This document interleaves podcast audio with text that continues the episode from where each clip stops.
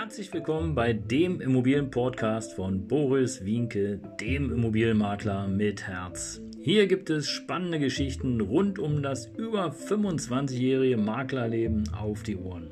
Ich freue mich auch im Namen meines Teams von 3V Immobilien, dass ihr dabei seid. Los geht's, euer Immobilienexperte Boris Wienke.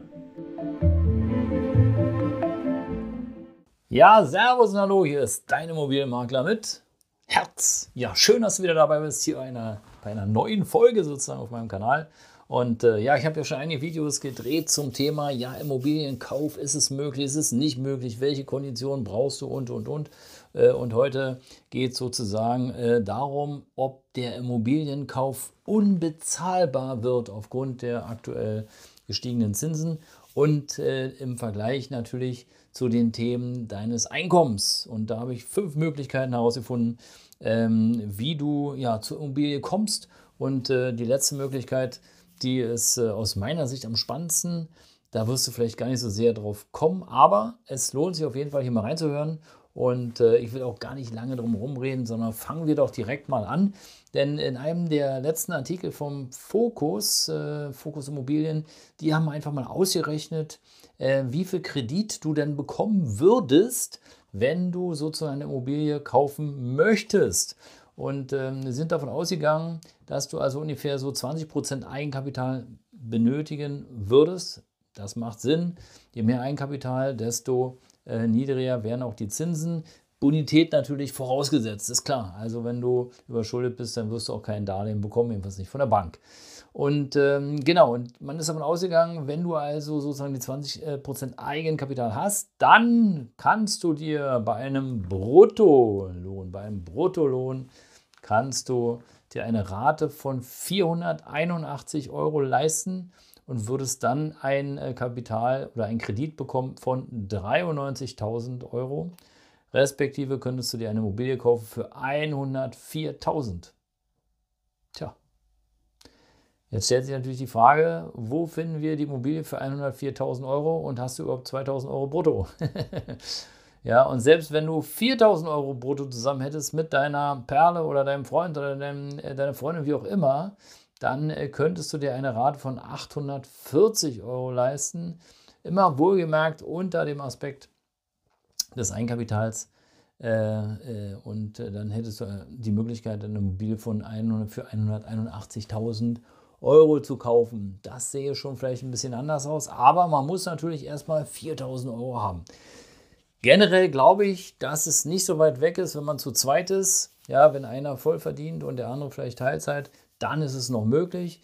Die andere Frage ist natürlich, okay, lohnt sich das denn für deine Planung, ne, für deine Lebensplanung. Und da will ich vielleicht gleich vorweg verraten, äh, Leute, lasst doch mal aus eurem Kopf raus, dass eine Immobilie, die du kaufst, äh, lange dauert, bis sie verkauft ist. Ja, es kommt natürlich immer auf die Lage und den Preis an. Ja, bist du irgendwo in der Wildnis und hast eine völlig überteuerte Immobilie gekauft, ja, dann dauert es wahrscheinlich länger. Hast du eine gute Immobilie gekauft, in einer guten Lage, mit einer tollen Infrastruktur, ja, zum vernünftigen Preis, wo du mindestens den Preis, den du eingesetzt hast, wiederbekommst, ja, dann bekommst du auch verkauft. Also ohne Frage das erstmal dazu. Also den Artikel verlinke ich euch wie immer hier unterhalb des Podcasts, unterhalb des ähm, Videos. Und ja, welche fünf Tipps habe ich denn nun für dich auf, auf dem Lager, auf der Pfanne? Und bevor wir dazu kommen, erstmal nochmal vielen, vielen Dank für alle die, die meinem Kanal folgen. Und äh, falls du das noch nicht tust, dann abonniere gerne jetzt, aktiviere die Glocke, du wirst informiert und äh, du bekommst den neuesten Immobilien-Shit, hätte ich jetzt fast gesagt, also die neuesten Immobilienthemen. Und ähm, auch zum Thema Heizgesetz, was ja noch nicht ganz durch ist, gibt es mal wieder was Neues. Aber da haben wir uns ja jetzt schon ein bisschen ausgetobt. Also insofern freue ich mich, wenn du dabei bist. Danke, danke, danke an die, die bisher dabei sind. Und äh, ja, falls ihr jemanden kennt, schickt doch einfach den Link weiter, empfiehlt mich. Ich freue mich über jeden neuen Hörer. Und äh, damit wollen wir direkt anfangen, nämlich, ähm, tja, der Hauskauf oder Immobilienkauf unbezahlbar ist die große Frage. Und ähm, der erste Punkt, der erste Tipp, den ich hier mitgeben möchte, ähm, Lage, Lage, Lage. Und das ähm, soll einfach so sein, wenn du überlegst, eine Immobilie zu kaufen. Weil du sagst, ja, okay, also Miete ist jetzt nicht so das Dolle. Dann machst du doch folgendermaßen, denn äh, geh noch ein bisschen weiter raus aus der, aus der City. Klar, überlege auf jeden Fall, wie lang ist der Fahrtweg zur Arbeitsstelle? Du musst den jeden Tag machen. Wenn du Homeoffice hast, wird es wieder ein bisschen was anderes.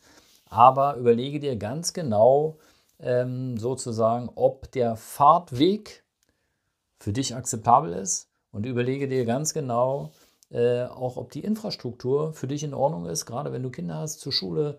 Also die Schule äh, oder Bus- oder Bahnverbindungen sollten in der Nähe sein, damit sich auf jeden Fall ein, ja, ein Kauf außerhalb lohnt. Das wäre die erste Möglichkeit. Der, äh, die zweite Möglichkeit ist sozusagen mehr Eigenkapital zu investieren. Also nicht, wie ich eingangs erwähnte, die 20 Prozent, ähm, die jetzt hier auch Focus Online sozusagen äh, für gut empfindet, sondern mehr, ja, vielleicht 30, 40, 50. Hat aber einen großen Nachteil. Du hast vielleicht dann eben einfach eine niedere Kreditrate, kannst dir eine höhere oder kannst dir mehr Immobilie leisten, muss man sozusagen. Aber äh, du hast natürlich viel Geld gebunden. Und das ist äh, die Frage, wenn du es kannst, okay, aber wenn es eng ist, empfehle ich dir das nicht so sehr. Denn immer dann, wenn man nämlich Geld braucht, dann kommt man auch nicht so schnell an das Geld der Immobilie. Und ähm, das ist also risikohaft. Ist aber eine zweite Chance sozusagen, eine Immobilie zu kaufen und äh, vielleicht auch sogar noch ein bisschen mehr Immobilie zu bekommen, wie ursprünglich gedacht. Ja, dann wäre noch eine gute Chance sozusagen, ähm, die Nebenkosten zu senken. Und äh, jetzt wird es vielleicht komisch für dich, aber äh, denk mal darüber nach, ob du wirklich einen Makler bezahlen musst ja, oder vielleicht auch die Grunderwerbsteuer, die ist immer unterschiedlich äh, von, von, äh, von Bundesland zu Bundesland. Sozusagen, da kann man ein bisschen was machen. Ne? Und beim Makler, Tipp am Rande, äh, frag einfach mal nach, ob man äh, die Maklergebühr einpreisen kann, wenn sie nicht gerade, ähm, ja, wenn es nicht so richtig definiert ist. Also es wäre eine Möglichkeit, um sozusagen, ähm, ja, da Geld zu sparen. Tja, und ansonsten, was gibt es noch? Genau, es gäbe noch die Möglichkeit, dass du dich zusammenpackst mit mehreren Leuten, einfach in den Topf wirfst und sagst, okay, komm, äh, ich habe jetzt gar nicht so viel Eigenkapital, ich habe auch nicht so viel Geld, äh, um eine Immobilie zu kaufen, aber vielleicht ist es so, dass ähm, da eine Erbschaft da ist, dass vielleicht auch äh, Freunde sagen, du pass auf, ich habe hier 50.000 Euro, ich weiß gerade nicht, was ich damit anfangen soll, ich gebe dir das als Darlehen, du schreibst mir sozusagen eine Grundschuld ins Grundbuch und äh, zahlst mir halt monatlich Summe XY zurück. Und schwuppdiwupp hast du sozusagen plötzlich mehr Eigenkapital und äh, brauchst halt auch weniger zurückzahlen an die Bank. Vielleicht bekommst du auch das ein oder andere Darlehen auf diese Weise zusammen äh, gestundet. Bedeutet, dass du vielleicht jetzt erstmal die ersten ein, zwei Jahre äh, gar nicht zurückzahlen musst. Ist auch möglich, haben wir auch in einigen Fällen, gerade äh, was Familie anbetrifft, wenn es äh, beispielsweise eine große Lebensversicherung gibt, die ausbezahlt wird und die Eltern oder wer auch immer kann damit gerade nichts anfangen und es macht gerade keinen Sinn, äh, irgendwie wo eine Anlage zu wählen, dann gehen viele sozusagen in die Immobilie der Kinder oder der Enkelkinder und finanzieren damit einen Teil. Ja.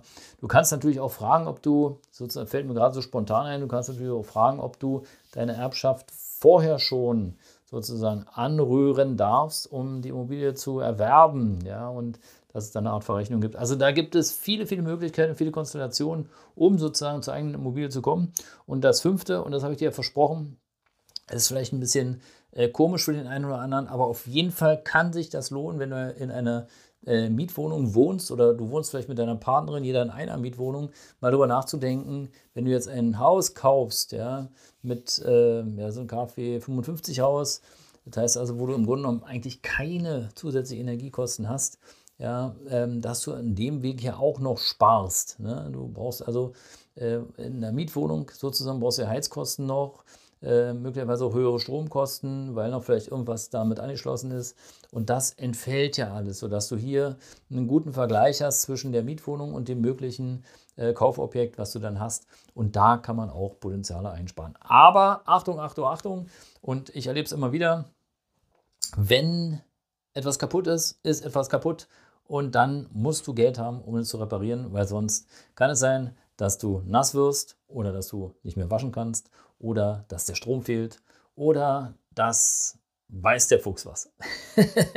also es sollte auf jeden Fall so sein, dass du immer einen Batzen Geld übrig hast, irgendwo zu liegen hast. Und meine Empfehlung, gerade beim Einfamilienhaus oder bei einer Eigentumswohnung, so um die 80 äh, bis 120 Quadratmetern, hab auf jeden Fall parallel irgendwo Geld zu liegen, sei es auf der Bank, sei es in, im Schlipper oder wo du es immer hinlegst, ja, zwischen 5.000 und 10.000 Euro, sodass du handlungsfähig bist.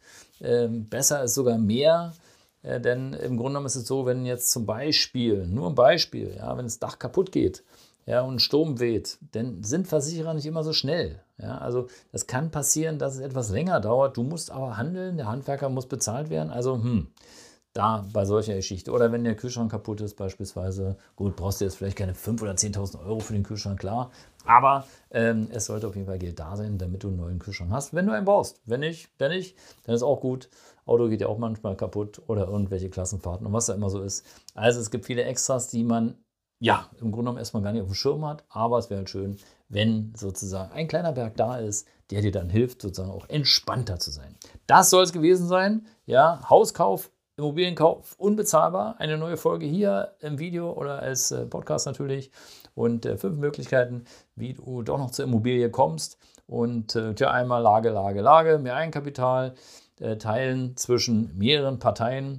Dann sozusagen die Nebenkosten senken, war die vierte. Und die fünfte ist sozusagen, vergleich doch einfach mal deine aktuelle Miet, Bruttomiete mit äh, dem möglichen Hauskauf und was du da sparen kannst. Bis bald, dein Immobilienmakler mit Herz und empfehle mich gern weiter. Ciao.